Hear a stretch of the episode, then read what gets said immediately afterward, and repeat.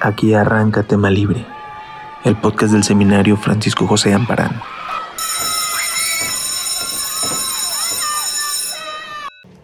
Pues ya empezamos. Eso es lo chido del podcast, que una, una presentación ceremoniosa no nos hace eh, falta, pero sí hace falta decir que esto es tema libre. El podcast que ha ido evolucionando de la improvisación a... Ya vamos a tener un micrófono en medio de la mesa, eso creo que es bastante bueno. Que... Eh, pues lo, lo, estamos haciendo en, el, cierta, ciertas personas del seminario este, de literatura Francisco José Amparán. Eh, en otras ocasiones ha estado ahí presidido por Julián, han estado diferentes personas en la charla. Y vamos a recordar que este es un espacio donde hablamos de cosas relacionadas a la literatura que nos gustan, que no nos gustan, que nos nefastean de ciertos tipos de lectores y también de ciertos libros. Ahorita de hecho vamos a poner el tema que es, eh, la idea era que empezara Silvia, la voy a echar de cabeza, no quiso que porque no le salen palabras como los libros que nos cagan, ¿no? Va a ser el tema, cada quien puede llamarle como quiera, pero vamos a hablar de los libros que nos cagan y cada quien podrá dar su opinión en diferentes sentidos de lo que nos, de, de cómo nos cagan y por qué nos cagan. Eh, César Gaitán, quien da esta introducción. Y igual yo creo que antes de que empecemos ya tal cual en el tema, pues vamos a, a dar pie a, quienes estamos aquí reunidos, ¿no? ¿Quién quiere seguir y tomar la palabra? Bueno, voy a empezar yo para decir que espero que mi abuelita no esté escuchando este podcast porque esa, esas palabras pronunciadas así le van a hacer que se ponga muy mal. Mamá, tampoco escuches esto, por favor. y bueno, yo soy Silvia Georgina Estrada, aquí en, haciendo mancuerna con César en la dirección cuando las palabras me lo permitan. Ah, no se preocupen, la verdad estoy bromeando. Y bueno, nos acompañan aquí pues otros miembros del seminario en Parán, justo para platicar sobre las cosas que nos gustan, como dice César, que nos disgustan, que nos asustan y demás. Entonces, bueno, cedo la palabra a otros miembros de la mesa para que se presenten. Nomás no se queden callados. es lo que hablen, muchachos. Hablen, muchachos. Doctor Parrillero. Doctor Parrillero. aquí el maestro parrillero Pokémon. Carlos Mata. Jesús Humberto González, de León. Hola amigos, nunca había participado, soy Penélope, este, vengo de, desde Monterrey al seminario, a las charlas y bueno, pues ahora me toca también participar en el podcast. Nadia, que está ahí metida en el celular, en el chisme. Deja el WhatsApp. Acuérdate que, acuérdate que tienes que participar, Nadia. Ah, estoy todavía. Eh, primero de Primero, bueno, Nadia Salas, este, integrante del seminario desde que empezó. Y lo que quiero saber es más bien de qué va a tratar este podcast. Porque no lo han dicho. ¿Cómo que no? lo acabamos de poner sobre la mesa, pero como estás en el celular, este, ah. no lo, eh, vamos a hablar de libros que nos caen. Y que, sí, este, y que al parecer este podcast no le puede llegar ni a la mamá ni a la abuelita, porque lo van a causar. Con, ¿qué, qué, en este caso, ¿qué eufemismos podemos utilizar al respecto? Bueno, libros que nos chocan, libros que nos caen mal, libros que nos parecen repulsivos, insoportables, que deberíamos ni siquiera mencionar, ignorar, desterrar, erradicar. Tengo muchos y variados sinónimos para seguir hablando de esto. Libros que, ni fu ni fa. Así es. Bueno, ¿quién quiere empezar? Por favor. Yo creo que vamos a iniciar con alguno de los que ahorita nada más hicieron pase de lista, así como en la escuela, nomás con su nombre y, paso bola, ¿no? ¿Quién quiere, quién, quién, ustedes quieren comentar cuál, qué libro les cae y por qué les caga? yo, yo empiezo tengo, sí, presente, tengo presente uno que, que, me hizo mucho daño. No, no, es cierto. La verdad es que eh, Murakami. Julián ya está celebrando atrás porque alguien tiene, tiene un librito que se llama Crónica del pájaro que da cuerda al mundo, algo así. Así es. Y lo empecé a leer, pero me costaba trabajo avanzar eh, las primeras páginas. Aparte está enorme. Hasta que, sí, sí, sí. Y decidí abandonarlo. O sea, ya, ya no lo seguí. Dije, ya, hasta aquí. Y tengo un estante dentro de un librero, que son los libros que quiero desechar, regalar, o si tengo algún enemigo. Dejárselo en la puerta de su Dejárselo en la casa. puerta, así como un, un obsequio. Y, y ahí está. o sea, todavía no me deshago de él, nomás estoy ocupando espacio. Y cuando lo, lo empecé a leer, nomás estaba cargando basura en mis manos. Ya, de plano, esto no hay, aquí no hay intermedio, cargo basura. Sí, sí, sí, era como cargar basura. Medio kilo, yo creo. ¿Cuánto pesaría esta pesadilla? No, pues más o menos. Creo que Murakami tiene libros más pesados. Y curiosamente, ese libro es a mí de los que me gusta de Murakami. Hay muchos otros que no me gustan, porque yo soy de las, este, como que no me he subido a ese tren de todos odiamos a Murakami. Yo leí a Murakami hace mucho y me gustó y pues de pronto he leído, pues no toda la obra, pero sí como el 70% y no creo que sea tan horrenda como dicen. Pero bueno, todos tenemos estos este, disgustos, ¿no? En el caso de Chuy es Crónica del pájaro que da cuerda al mundo y creo que ahora debería sumarse Carlos, maestro Pokémon, parrillero, médico y otros oficios varios que desempeña de vez en cuando. Todólogo. Pues yo podría aportar a esto que hay... ah, Ya, ya hace mucho que no tomo un libro así que, que me caga, ¿no? Pero una vez me pasó que una muchacha que me gustaba me prestó un libro. Me dijo, ah, si te gusta leer mucho, te voy a prestar un libro. Y me prestó uno que se llama Bajo la misma estrella. y yo dije, ay, caray. Hasta aquí llegó mi amor. Hasta aquí llegó mi amor por ti. ¿Sabes qué? La bloqueaste, ¿verdad? No, lo leí. Le gustaba la muchacha entonces, definitivamente, Entonces, porque por la puro terminó. compromiso lo leí. Pero ella me decía, no, es que te va, vas a, te va a hacer llorar, vas a sentir muchas cosas. Y yo estaba, Se asco, murió. asco es lo que me hizo. Repulsión. sí, lo que, lo que me hizo sentir fue uh, náuseas y arcadas. No, no, no tanto. Pero sí, desde ahí yo creo que me eh, fue el único libro de saga juvenil, salvo Harry Potter, este, que me atreví a tocar y abrir. Este, ya después me decía, mira, este, los de Divergente y Insurgente y Detergente. Ah, no, Divergente es espantoso. Divergente no vale la pena jamás. Es un libro, sí, terrible. Y a lo mejor le dije, mira, ten tu libro, ya no me vuelvas a prestar ninguno. Ahí muere, ¿no? O sea, yo, yo si me atrevería a preguntar en qué terminó esa relación, ni siquiera empezó. No, ¿verdad? Ahí ajá, murió, exacto, ahí murió. No, no, no existió, ¿no? Este, Bueno, te diste cuenta a tiempo. O sea, no hay nada mejor que nos ayude a conocer a otra persona que los malos libros. No. Los libros que recomiendan. los libros que recomiendan. ¿no? Ahora, a mí me pasó algo parecido. En este caso no era ninguna chica que me gustara, pero tenía una de mis amigas más cercanas de la universidad cuando el boom de Crepúsculo llegó así de castrante. Descubrí el libro, tienes que leerlo. Y yo dije, este, es- no, la neta no quiero hacerlo. Pero, o sea, todos los días estaba ahí como cuchito de palo, que ándale, léelo, léelo, léelo. Y al final se dije, a ver, ya, nomás para que me dejes de, de- de estar poniendo gorro, de chingar, pues. Este, vamos, ándale, voy a, voy a ceder. Y pues sí, empecé a leer este, el primer libro de Crepúsculo. Y no, o sea, no, no, no lo quería acabar. Al final lo acabé. Me aventé un par de páginas absurdas. Lo que me llama mucho la atención es que pues lle- llega un momento donde la protagonista está triste y la técnica o el recurso que usa Stephanie Meyer es dejar un montón de páginas en blanco para reflejar que la morra se sentía vacía, ¿no?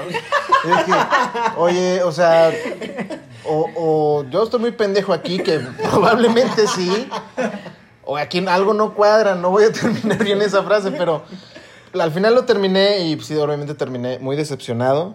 Lamentablemente las relaciones te hacen luego ir a ver esas películas y eh, en fin. Yo fui a la función de estreno ¿Y de Crepúsculo tal? porque mis amigas estaban como bien clavadas con ese libro que yo también leí el primero por esta presión social de tener que integrarse y luego dije, ¿por qué tengo que integrarme en este grupo? Eso es lo que reflexioné al final. Pero sí fuimos a, leímos el libro, fuimos a la función de estreno de medianoche y luego mis amigas estaban gritando como adolescentes, ¿no? Como si tuvieran 16 años. ¿Cuántos años tenían? Pues estábamos en los 30, ¿no? Sí.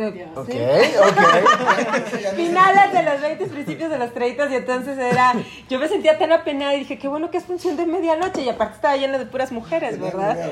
Nadie que No, conozca me va a ver aquí. Sí, y creo que el mismo eh, fenómeno sucedió con 50... Sombras de Grey. 50 sombras de Grey, que también es un libro pésimamente escrito, no, el erotismo es demasiado evidente, o sea, también creo que es un libro también la saga Divergente, que yo también leí, porque soy fan de los libros juveniles, y entonces cuando le leí, disculpen, aquí va un spoiler, y la protagonista muere, dije, claro, esto era lo mejor que podía haber sucedido, o sea, lo único de mi tiempo malgastado es que por fin esta mujer insufrible y estúpida se murió. o sea, es la mejor cosa que pudo resolver la Oye, pero entonces no, no suena como que te molestó tanto, o sea, lo disfrutaste. Ahora disfruté que muriera, la verdad. Qué- Qué bueno que moriste, sí, es lo mejor del libro. Que se acabó. Y para, claro, y para hablar de otro autor que yo también me choca, y sus libros también, es Mario Benedetti. Y tengo un amigo que fue a Uruguay y desde tierras uruguayas me trajo un libro de Mario Benedetti diciéndome, mira Silvia, a ti que te gusta leer, te traje esta obra desde Uruguay y yo, viajar tan lejos. Sí, viajar tan lejos para hacer un libro tan malo, cielos santos. ¿Sobrevive ese libro? Sí, todavía lo tengo porque no sé qué hacer con él. Porque pienso en regalarlo y- o pienso también como Chuy en qué enemigo tengo ahí cercano para dárselo, ¿no? O subastarlo y comprarme un libro mejor. No sé qué hacer todavía con ese Mario Benedetti. Sí, eso no pudiera ser, claro. ¿Por acá qué opinan? Bueno, yo tengo una anécdota este, espectacular acerca de un libro horrendo este, que se llama Caperucita Abuela, que es un, es un libro autopublicado, un autor regimontano. Perdón que no les pueda dar el, el Pero ¿por qué? No me acuerdo. Ah, Pero ok. llegó este, a 13 Lunas, un restaurante que está en Monterrey.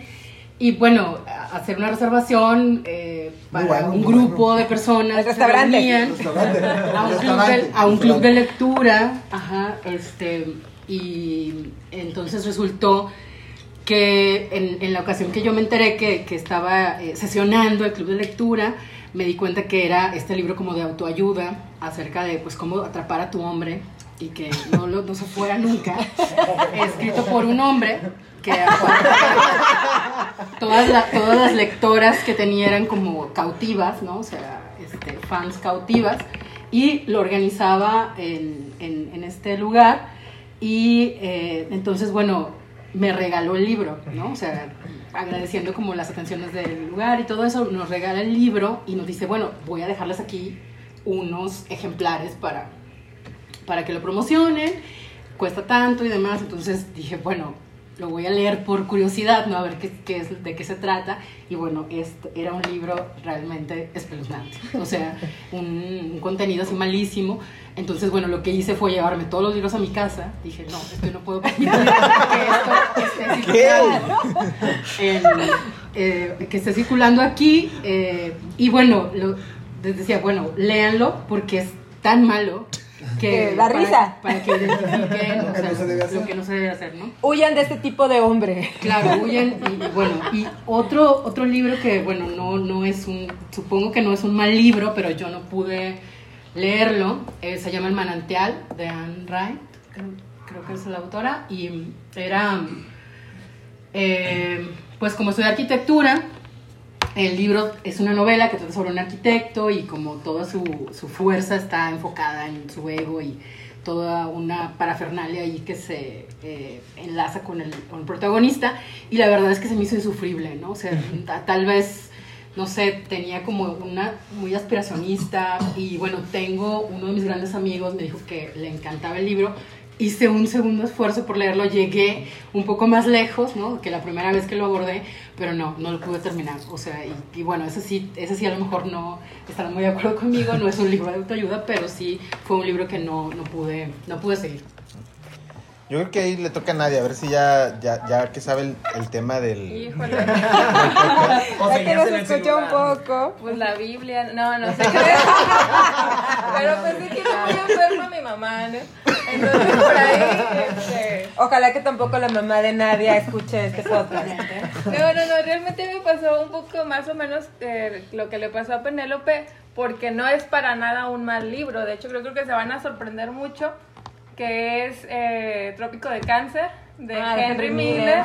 Pero ese libro me odia, porque no, no puedo pasar de las 50 páginas. Y llevo, yo creo que más de 5 intentos para leerlo y no se deja el libro, o sea, me odia, ese libro me odia a mí. O no sea, tú le cagas a ese libro. Ándale. Es al revés. Yo le cago ese libro. Libros a los que le caen. Bueno, claro, yo creo que ese es un excelente tema para discutir, porque yo creo que muchos nos hemos topado con estos libros que batallamos muchísimo y nos dicen, esta es una joya literaria, y entonces intentamos leerla y fracasamos. A veces, muchas veces, otras veces con un fracaso basta. Y yo puedo recordar en ese sentido, igual que Nadia, que me ha sucedido con un par de libros que pensé que jamás iba a poder leer, que uno es Los versos satánicos de Salman Rushdie, que terminé hasta el tercer intento. Intento uno, fracaso. Intento dos, doble fracaso. Pero ya después que logras como, sur- su- no sé, como sobrellevar cierta parte, como pasar esa barrera, ya amas el libro, porque es un libro que adoré. De verdad disfruté mucho los versos satánicos, pero batallé muchísimo leyéndolo.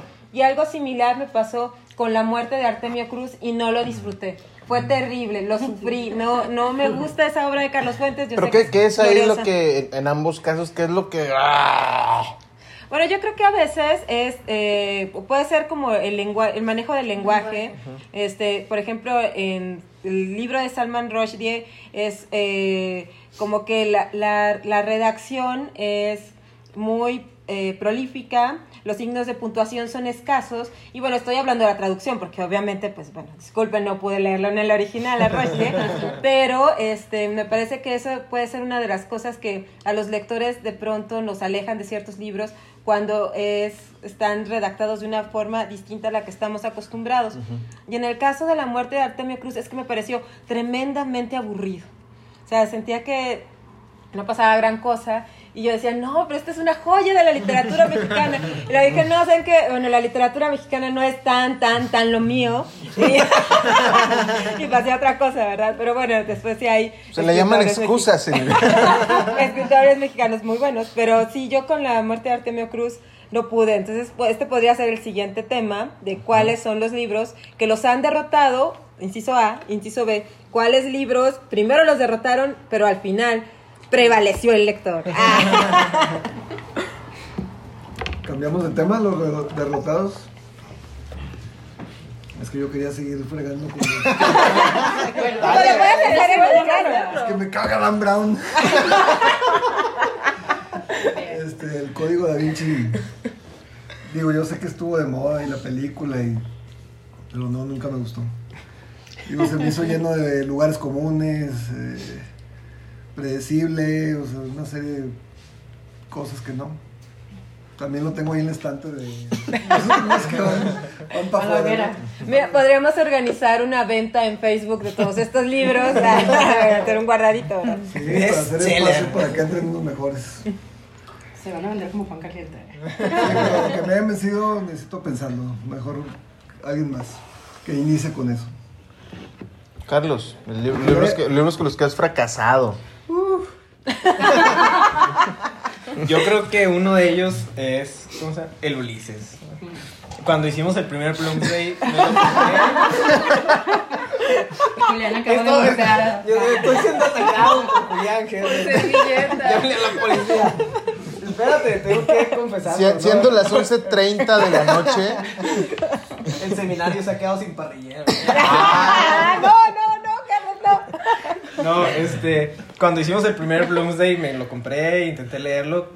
Incluso, este, como en esa época estaba haciendo el servicio social en medio de la nada y tenía mucho tiempo libre, lo tomaba y lo empezaba a leer, pero se me hacía súper pesado. O sea, yo creo que me pasó así como Nadia, no pasé, yo creo, de las 100 páginas, ¿sí? Estamos hablando de que es menos del 10% del libro, ¿no? Más o menos. Y, y ya, fracasé. Después intenté retomarlo y no, también volví a fracasar. Entonces, yo sé que algún día Lo prometo. prometo que algún día voy a amarrarme y a tratar de, de, de hacerme con esa victoria, pero no será en estos.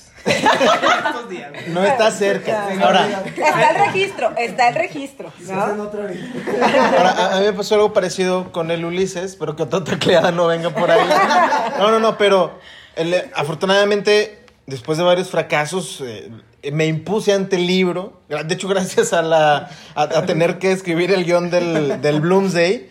Este, pero es uno de esos libros que, digo, si es una obra maestra y no por eso me va a cagar menos. O sea, es, es- pero o sea, entiendo la, la, la, la, cosa majestuosa que tengo enfrente.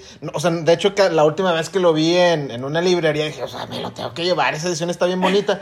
Dije, ¿por qué me hago esto? O sea, por- sí, por, por, qué, por, qué, por qué me hago daño?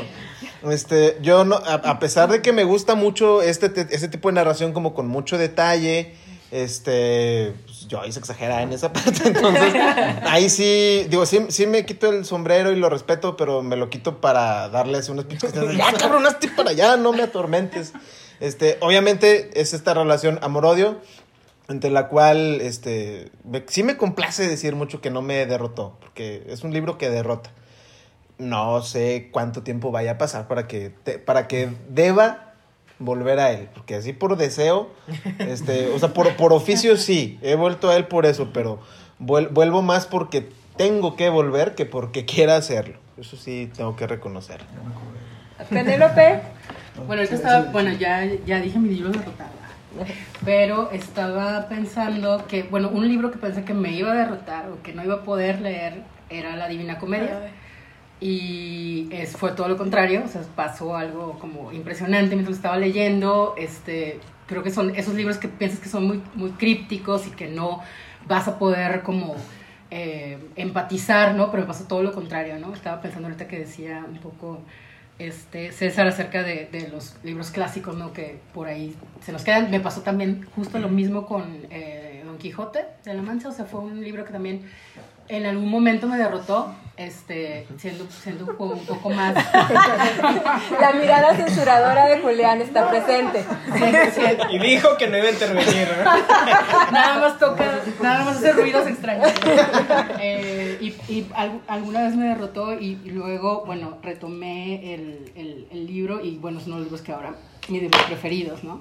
Y bueno, también La broma infinita de David Foster Ah, Wallace. claro. esto me, me- al principio, eh, que- creo que, yo creo que de las primeras, no sé, 30 páginas, dije, no, no lo voy a poder leer, pero tuve que hacer un esfuerzo así, este, Sobrehumano. pues como muy, ajá, o sea, es más, como más bien creo que tenía un prejuicio, porque ah, todo lo que había escuchado sobre, sobre la novela y sobre el autor era como que es demasiado eh, denso, no, no es un libro fácil, pero luego eh, fue, fue facilísimo, por así decirlo, no se fue algo, eh, un- como un descubrimiento, también un poco lo que decías con los versos satánicos, también cuando empecé la lectura, pero bueno, creo que el primer capítulo es impresionante, es, es genial, eh, pero sí lo leí, yo creo que, no sé, cinco veces para convencerme de seguir. Y después, bueno, la novela es maravillosa, ¿no? Entonces, ahí, ahí creo que en esta, en esta parte de, del el, fracaso versus la victoria, si lo podemos poner así, en estas, estos libros, pues eh, hasta cierto punto inaccesibles, eh, creo que la ganancia es muchísima, ¿no? Después, cuando tienes un, un, un ímpetu, ¿no? Que te hace avanzar, ¿no? O que encuentras algo que, que te motiva a seguir leyendo, ¿no? Bueno, yo también creo que la broma infinita es, es complicada. A mí me hizo sufrir mucho. O sea, yo eh, batallé mucho para, para leerla y me aprecio de ser muy buena lectora, pero la verdad es que también los, el tema me parece que es muy impactante y que también la manera de narrar como y todas las historias que maneja me hizo sufrir, de verdad. O Es sea, me tardé es muy mucho. épico, ¿no? Generalmente yo leo un libro muy rápido. De hecho, es una de las cosas de las que siempre he presumido, de que ah, yo los libros me los echo de volada. Pero eso batallé tanto para leerlo, o sea, tardé más de un mes en poder leerlo. Entonces yo decía, ¿por qué? ¿Qué me pasa esto? Un mes, vaya. No. Que, oye, que, que- no, no, no, espera, que, que para ponerlo en contexto, para ponerlo en contexto, dinos, ahorita, ahorita antes de, de- de entrar al, al aire, a- ni que fuera radio, no, antes, antes de, de entrar en la plática, nos estaba haciendo cuánto, más o menos el, el volumen de lectura que tenías durante la juventud, adolescencia, nos decías ahí, ¿no?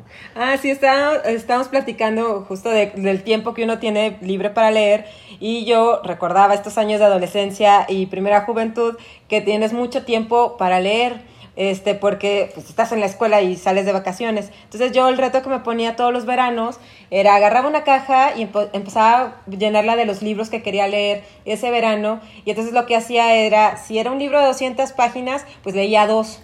Y si era un libro de 500 páginas, leía un libro por día. Entonces tenía que leer al menos 500 páginas diarias. Y puedo decir que en, unos, en un lapso de, o sea, no sé, puedo pensar en unos 8 años, pues leí cientos de libros. O sea, mi acervo literario en realidad lo hice ahí y ahora es como más complicado. Y yo creo que ahí agarré esta velocidad de las que les platico, de que leo muy rápido pero batallé con La broma infinita de Foster Wallace. No sé si me gustó, todavía no puedo digerirlo. O sea, creo que no me gustó tanto. Yo digo, ay, no, qué cosa tan terrible, ¿no? Y bueno, pienso también en estos eh, libros, ahora que lo menciona Penélope, que nos hacen sufrir mucho y que nos dejan sufriendo en realidad. O sea, que dices, bueno, lo derroté, pero a lo mejor no es cierto. Y eso me pasó con Paradiso, que de Lesama Lima, que es un libro que leí, pero el que no podría decir de qué se trata. O sea, no sé qué pasó, o sea, tengo como un bloqueo mental y, y sé que pasé todas las páginas, pero creo que no comprendí absolutamente nada y entonces es como, en realidad no lo derroté, entonces es como una cosa de quedar tablas y que tienes que la revancha, ¿no? A lo mejor. No sé, Nadia, ¿ya se te ocurrió algún libro? Bueno, ya más. hablando así de los clásicos de ese tipo, yo creo que este El Paraíso Perdido también. Eh, fue ese libro, lo agarré en una librería de viejo.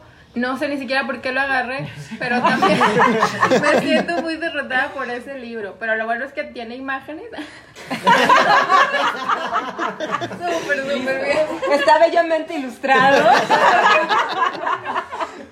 Entonces, uno puede interpretar ciertas cosas. Exactamente. Sí las vi todas. Silvia, quiero decirte que me tomé el promedio de páginas que leía de, de David Foster Wallace por día y podía leer 4.8. Bueno, no, me tocaba 4.8 minutos por página de David Foster Wallace. O sea, como alrededor de 5 minutos en leer cada página. O sea, imagínense el, lo denso, ¿no? De, de las páginas. O sea, de la. Y lo denso de la lectora que es Penélope para tener ese registro, En ¿verdad? ayunas. Ese registro es en ayunas, ¿eh? cuando leo más rápido. Que- ¿Sabes qué? Que, que también, ahor- ahorita más o menos por lo que decías, este, que hay un libro que terminé y sí me hizo sufrir, sí me caga, pero fue mi encuentro con un gran escritor que fue José Revueltas, que su primer, el primer libro que, le- que leí de él fue el de Luto Humano. Entonces, cuando lo empecé, dije, ah, esto es muy poderoso, déjame clavo. Y me pasó esto de que llegué como a la página, no sé, número 30, y decía, a ver, a ver, que ya me perdí. Voy a empezar otra vez. Pero no, no, no, no recuerdo más o menos en- en- exactamente en qué época de mi vida fue. Entonces a lo mejor tenía pedos y por eso no podía leerlo. Pero, pero lo que sí recuerdo es la frustración de decir, no estoy entendiendo qué pedo, o sea, no sé por qué, o sea, por, en qué momento siguen con el cuerpo ahí ahora ba- ba- bajo la lluvia, ahora van más lejos. ¿Quién es este, este señor que entra de repente como, como a, a, a- a mitad de- del libro? dice, no, ya, no, me- ya me perdí otra vez. Y lo, ese sí me tardé yo creo unos, no sé, 10 intentos. Y estuve a punto de decir, no, o sea, no lo voy a leer. En ese momento me, me topé con eh, un- uno, uno de los tomos de, de la obra completa de, de Revueltas. Leí otras cosas y dije, ah, el que la está cagando soy yo, no el libro. Y, sí, o sea, el, el- el- el- el- el del problema es uno. Y no puedo decir que a la fecha lo disfruté. Este. De hecho, ahorita quiero acordarme de más y siento que de verdad no pasé de la página 30. Pero en su momento, cuando lo terminé, fue: ¡Ahí está! O sea, ya ese libro, ya, ya cumplí con ese libro. El, el- el resto de la obra de revueltas me gusta mucho, pero ese primer encuentro eh, me, has- me hizo odiarlo, en verdad. Así que no, ya no quería leer nada de él hasta que por fortuna Ya luego me dieron cachetadas de realidad y dijeron, "Pendejo, ahí está, como que no te tiene que gustar. Y, y se solucionó la cosa, pero sí, Revueltas fue un gran ahí, se me atoraba en la garganta. Sí. Pero yo pienso en también estos libros que de pronto nos, eh, nos engañan de alguna forma, que, que puede ser de lo que hemos estado platicando, pero les quiero contar una anécdota rápida mientras los demás piensan que otros libros les, le- detestan o que pues, lograron vencerlos o no. Y pienso en, no sé si, si seguro varios de ustedes conocen estos libros de Caballo de Troya, de JJ Ah, Benítez. Yo, eh, que son, podríamos ponerlo en esta clasificación de libros que nos chocan. Yo los leí cuando estaba en la secundaria. Y haz de cuenta que es muy gracioso porque me los prestaba una amiga, nos intercambiábamos libros y entonces ella me prestó eso. ¿no? Y yo estudié en un colegio de monjas, de puras mujeres, entonces me hacía muy divertido ver, ay, no, mira, es que Jesús era otra, era otra persona, ¿no? Era como algo muy diferente a lo que te enseñan, ¿no? En un colegio católico. Se me hizo súper entretenido, ¿no? Los- o sea, me parecían como muy divertidos. Decía, ay, no, sí, luego puedes viajar al pasado y Jesús, que era bien buena onda, y luego María Magdalena ahí haciendo cosas, ¿no? Ya está bien chido. Y hace unos años tuve, no sé cómo clasificar ese encuentro, pero tuve un encuentro cercano a tercer tipo con JJ Benítez, a quien entrevisté en una feria de libro, por el número 9 de Caballo de Troya, que es un mamotreto de, no sé, 1500 páginas. Es una cosa impresionante. Ese libro sí te sirve para detener la puerta.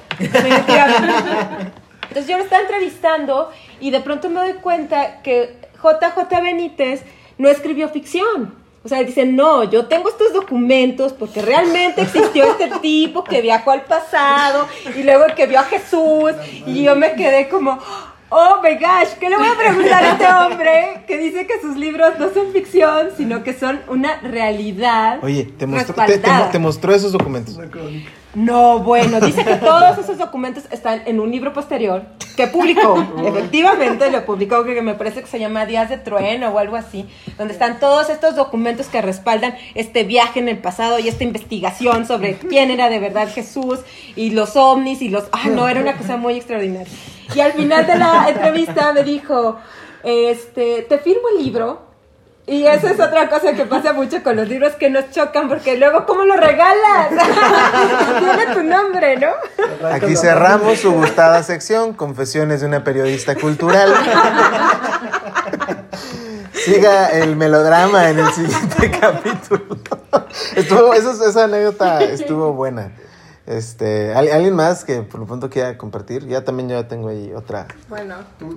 hablando de épocas de secundaria, este... Híjole, también la mía también por ahí. antes, pues los de Carlos Cuauhtémoc Sánchez, Ah, ¿no? claro. Pero yo me acuerdo que mis amigas y yo, o, sea, o alguien tenía como Muy que el libro y se lo pasaban entre todas y se peleaban por ese libro. Era un, un grito desesperado y creo que el otro se llama Juventud Volando en- en el Pantano o éxtasis. algo así. Volando sobre el Juventud pantano, en Juventud en éxtasis. éxtasis. Uno, dos y tres y... Oye, pero los maestros lo ponían a leerlos. O sea, eran como, deja tú que lo pasara la amiga, te los ponían como lectura obligatoria en la escuela. Eso sí es terrible, ¿no?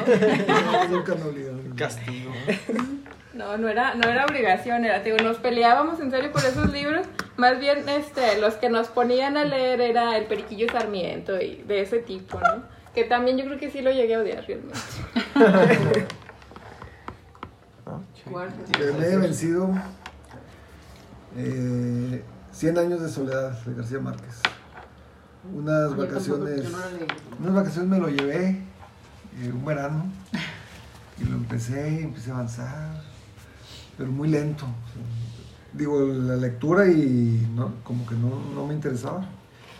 Y lo dejé. Ahí está, sin terminar. Agarran a jurar. No, pero, pero es libro que lo de- el libro que lo derrotó. Me ¿no? derrotó, ¿no? Sí. Que- No, libro cagante. No, libro.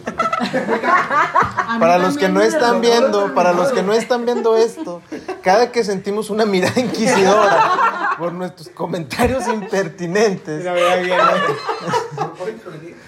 Vamos a introducir puedes hacer lo que se te dé la Bienvenido, gana. Julián. Hola, solo voy a decir una cosa. Yo solo quiero decir que a mí los que me cagan son los lectores de Juan Carlos Soler. Porque no se bañan. No este Cruz para defenderlo. Ah, ya está. Es que no se puede defender porque hoy no se bañó. Eh, ahori- ahorita que comentabas eso de épocas de secundaria, recuerdo exactamente segundo de secundaria, la maestra Pilar nos encargó conseguir a orillas del río Piedra, me senté lloré, de Paulo Coelho, y fue nefasto. O sea, es un círculo interminable de aburrimiento. Net, o sea, y, y luego lo peor fue que era como el, niños tienen que escribir un ensayo. Era como que, ay, no puedo, tuve que leerlo para escribir un ensayo. En ese momento no lo había leído. Y sí era un letargo, así que, mm, no pasa nada, y nada, y nada. Yo puedo pensar, hablando que esto nos puede dar a lo mejor para el tema ya final de este podcast, dependiendo de, co- dependiendo de cómo estemos los integrantes de la mesa, que son estos libros de secundaria que te, di- que te hacen detestar la literatura, detestar a los maestros, detestar el español A o detestar amigas. a tus amigas, un libro particular. Y yo pienso que a mí me encargaron Marianela de Jorge Isaacs y yo no sé por qué ese libro está como, ay, tienes que leerlo, es aburridísimo, no pasa nada jamás. Y decía, bueno, ¿dónde están estas historias así de que pasan cosas? Yo dejé mis libros de Sandokan y de piratas por andar leyendo Marianela de Jorge Isaacs, ¿por qué me quitan mi tiempo? Es una de las peores lecturas que he hecho en secundaria y de inversiones, porque además yo lo compré, fui a la librería y lo pagué. Y dije, ¿por qué pagué por este libro tan malo, no? ¡Zas! A ver, ¿alguien más Pope, quiera? Pope. De secundaria, pues a mí que estaba en el, taller, en el taller, en el club de, de declamación, ya voy a empezar, fue el poema El brindis del bohemio. También fue como aprendértelo de memoria a fuerza. Por favor, declámalo. Sabemos que aún te acuerdas. Ay, claro que te acuerdas de él, nadie, nadie olvidamos esas cosas, ¿no? No, no lo voy a hacer. Porque le choca. Bueno. Muy bien, solo, solo por eso estás este, perdonada. Yo estaba, estaba pensando ahorita que arruiné un club de lectura. Ese da un tema para Pero un eso, podcast. eso ¿eh? es eso es súper reciente, ¿no? Acaba de pasar. Eh, mi mejor amiga me pidió una recomendación para su club de lectura, pero bueno, yo no dimensioné y le recomendé a, Jo- a Javier Marías, un libro de, que se llama Los enamoramientos, que a mí en su momento me gustó mucho. Y, y entonces, bueno, lo, lo- lo fueron a conseguir. eh, mi amiga está en San, Antonio, Texas, y entonces algunas lo leyeron en inglés, ahí tuvieron que leer una traducción. Y bueno, eh, el- la sesión eh, de- del, del club de lectura fue así un total fracaso, ¿no? Nadie entendió el libro, porque bueno, venían como de leer libros casi eh, muy, muy simples, así como entre autoayuda y cosas muy, este... de- La de- cabaña. digamos, ¿mande? La cabaña. Ay, no, qué horrible. Entonces arruiné un club de lectura recomendando ese libro, que a mí me parecía un libro como de dominio público, ¿no? Que todo el mundo lo leía y le gustaba, ¿no? Y, y- y me pareció muy, este, muy, eh, pues sí, o sea, como muy agresivo, que al final me pareció muy agresivo que yo les haya recomendado ese libro porque no, no tenían como una, un background, no sé, de, de lectura. Pero bueno, pienso que, que sí, mm, hay muchos libros que, que tal vez no sean para todos o tengan una, no sé, al- alguna barrera, ¿no? Insalvable. Pero bueno, creo que eh, cualquiera podría acercarse a un libro, Y desde otros enfoques, ¿no? Ahorita pensándolo también, eh, Aura, cuando nos ponían a leer Aura de, de, de la secundaria, ¿no? Sin, eh, de Carlos Fuentes, para mí era algo, este, lejanísimo, ¿no? O sea, no entendía nada, era, era, era una experiencia que no tenía, digamos, como con qué llevarla, ¿no? O sea, me acuerdo mucho de, de, de, de haber leído Aura y estar así como asustada, ¿no? Ante, ante, ese, ante ese texto, ¿no? Ahí, en la anécdota de las amigas, yo noté muchos insultos reprimidos. que digo, no, no los vamos a mencionar. Fue, fue, fue un total fracaso porque aparte como que, no sé, se disfrazaban, o sea, era como temática la, el club de lectura, ¿no? Entonces me- yo, yo, yo llamé a mi amiga para preguntarle, oye, ¿cómo te fue? ¿Qué pasó? Y como, no, lo que decir, la comida, la comida se quedó sin tocar, o sea, fue Bueno, les algo- hubieras dicho el Ulises de Joyce, igual tuvieron los diálogos, pero los, pero los disfraces hubieran sido geniales. Sí. Un, un libro que conocí demasiado pronto y que a partir de dije, nah, esto no sé qué está pasando aquí. Eh, mi papá tenía una edición de El ser y el tiempo, de Heidegger, y ya no sabía, yo no Se, se sabía. te hizo fácil. Sí, o sea, yo no lo conocía, o sea, no, no la viste venir. No la vi venir. Ahora, ahora sí que este, yo solo me ensarté ahí. Este, digo, pues, yo lo vi y dije, ah, el nombre se ve cool, voy a ver qué es esto. ¿Qué, qué estoy leyendo? Estar ahí y el ser. Y, y al principio le, le traté de dar su oportunidad, como si, dije, "Se- seguramente en algún momento es menos denso. Y no. Sí, o sea, pero eh, eh, es un total error. Yo tendría, no sé, que unos como este 13, 14 años cuando me lo encontré. Dije, ah, sí, vamos a, a darle su oportunidad a este libro grueso que me- seguramente tiene mucho que aportar. Y por supuesto que sí, pero este, mi mente que en ese momento era solo. sí, no, es- no estaba pervertida de ninguna manera. Este, no, de verdad, o sea, fue, un- fue una tortura. Y recuerdo que luego lo dejé pasar por mucho tiempo. Hasta que por fin pude cosechar mi venganza en 2009. Y ya me lo compré y dije, ahora sí, tú eres mío y ya nos vamos a ver las caras. Y, y- y no, no, o sea, no lo odio, por supuesto, pero en aquel momento sí dije, no, ¿qué es eso? Está horrible y no entiendo nada. No quiere decir que ahora cuando lo leí entendí realmente el, el libro. Este, no, pero sí, fue, fue de estos este, encuentros que me hizo detestar, porque la parte me hacía sentir pendejo por no entenderle. O sea, que me hizo, me, me reviví esa sensación en 2009 cuando volvimos a ver las caras. Pero sí, este, el ser el tiempo de Heidegger, pues sí, fue, fue una de mis, de mis luchas ahí internas, ¿no? A mí me pasó algo parecido, pero era muy- me parece ahora que lo pienso muy gracioso, con la náusea de Jean-Paul Sartre, que yo leí cuando tenía 15 años. Y cuando lo leí dije, no, bueno, yo soy tan cool. O sea, ya quería salir con una boina y una camisa de cuello de tortuga negra, ¿no? Yo soy una existencialista y la vida no vale nada. Y me quedo viendo en el espejo y, ah, no pasa nada. Porque en realidad no pasa gran cosa en la novela porque pues, es esta como serie de reflexiones sobre el ser, ¿no? Que yo creo que no entendí muy bien, pero me parecía que estaban totalmente en onda y que el mundo era un erial absurdo y que más valía dejar como transcurrir así el mundo, ¿no? Después de mi colegio de monjas y yo llegué, ah, estoy leyendo la náusea. de Súper rebelde, ¿no? Así. Soy una rebelde, ¿no? Y existencialista, y así. Y yo sí creo que es un libro que derrotó a muchos compañeros, seguramente a mí también, pero como yo me sentía muy cool, No te diste me di cuenta. Eras una existencialista derrotada creyéndose victoriosa. Exactamente. Eso, eso es ahí. La magia de los 15 años y la Claro. adolescencia, ¿verdad? Ay, bendita, bendita juventud.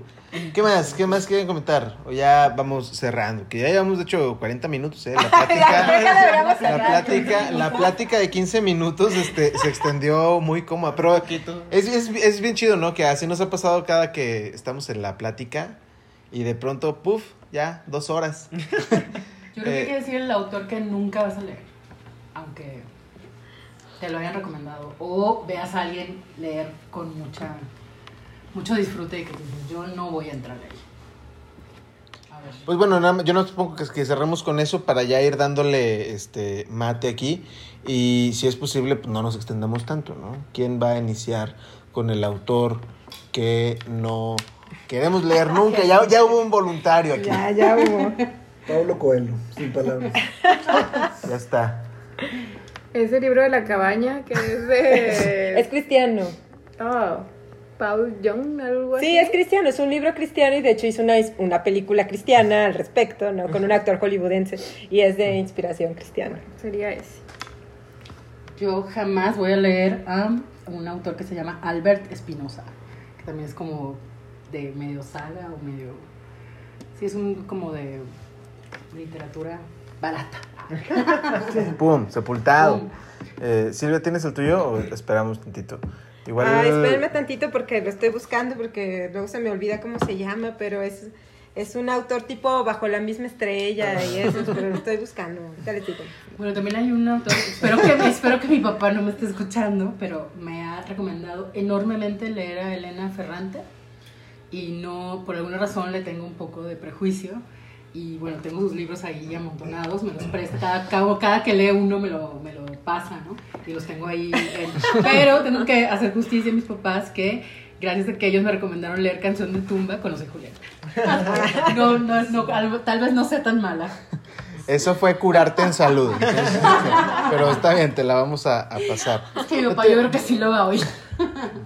Yo no sé si tengo un autor realmente al que no recurriría. Este, pero. Con libro. Pero, no, bueno, probablemente sí sea Benedetti. Este, porque en algún momento me regalaron geografías y también así como que, no, es que mira, está súper chido. Sí, sí, este, lo, lo. No, pero lo, lo ves de esos, es es de esos regalos que dices, pero, mira, ábralo y léelo. Es que, no, después. Este, y yo creo que ese, sí, la neta no, no volvería ahí. Ya. Me regalaron de Pablo Coelho.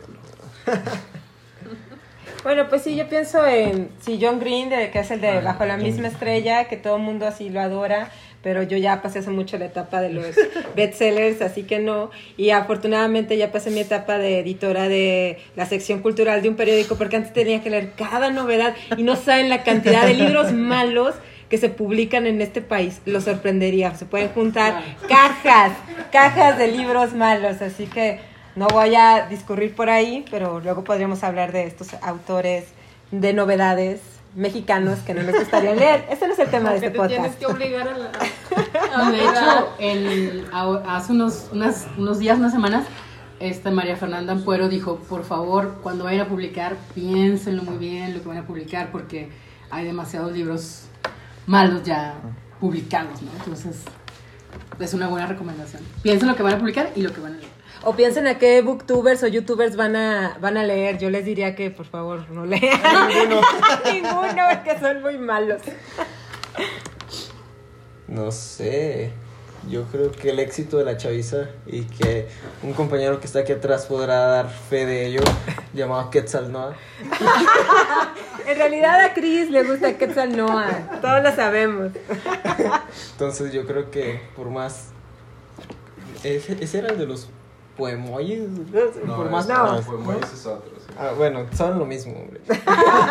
Nomás que aparezca en el inicio no, no le voy a entrar jamás. Yo Eddie Rosado, no lo lean tampoco. Nadie, No, nadie no, mencionó vergüenza. Yo estaba esperando el momento Sí, para admitir con mucha vergüenza que leí que hubo con los chavos, ¿no? César Lozano, ¿no? Las frases matonas de César. Lozano. ¿Por qué nadie, ¿por qué Ay, nadie ha no. mencionado a Homero Richis? Nadie quiere leer a Homero Richis. No, la verdad no. No, Ningún es muy malo. puede leer tampoco. No es cierto, muchos poetas muy buenos. Excepto Homero salva.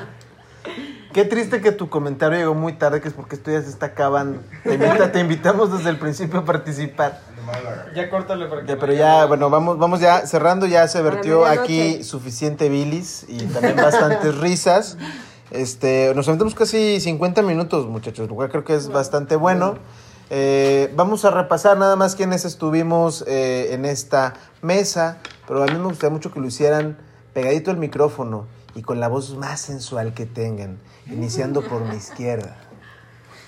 Bueno, ay, no estaba preparada para este momento. Bueno, Silvia Georgina Estrada, un gusto estar con ustedes. Lo malo es que va a llegar Penélope y me va a matar toda voz sexy y evocadora posible. Nadia Salas. Buenas noches, Penélope Montes. Les dije, les dije. Jesús Humberto González. Carlos Mata. César Gaitán. Este, iba a decir, esta fue la mano peluda, pero no. Dijimos seis y no te lo Dijimos sexy, no tráfico. Es, esta- es una línea muy delgada lo que los separa. Exactamente. Ya, vamos a cortarle, porque si no esta plática se extiende y se extiende y se extiende. Y qué bueno, pero también hay que darle un respiro ahí a los escuchas, dos, tres que sean. Y recuerden seguirnos en todas las redes sociales del seminario, darle like a todas nuestras publicaciones. Este, eso ayuda mucho a que este tipo de proyectos crezcan. Compártanlo con la gente que aman y así como decía Chuy, si tienen enemigos, mándenselo y díganle, chútatelo todo, está bien bueno. Es- es- espérate al minuto 50 porque tiene un remate súper bueno. Así que si usted es uno de esos enemigos, le mintieron. Bye. Adiós. Adiós.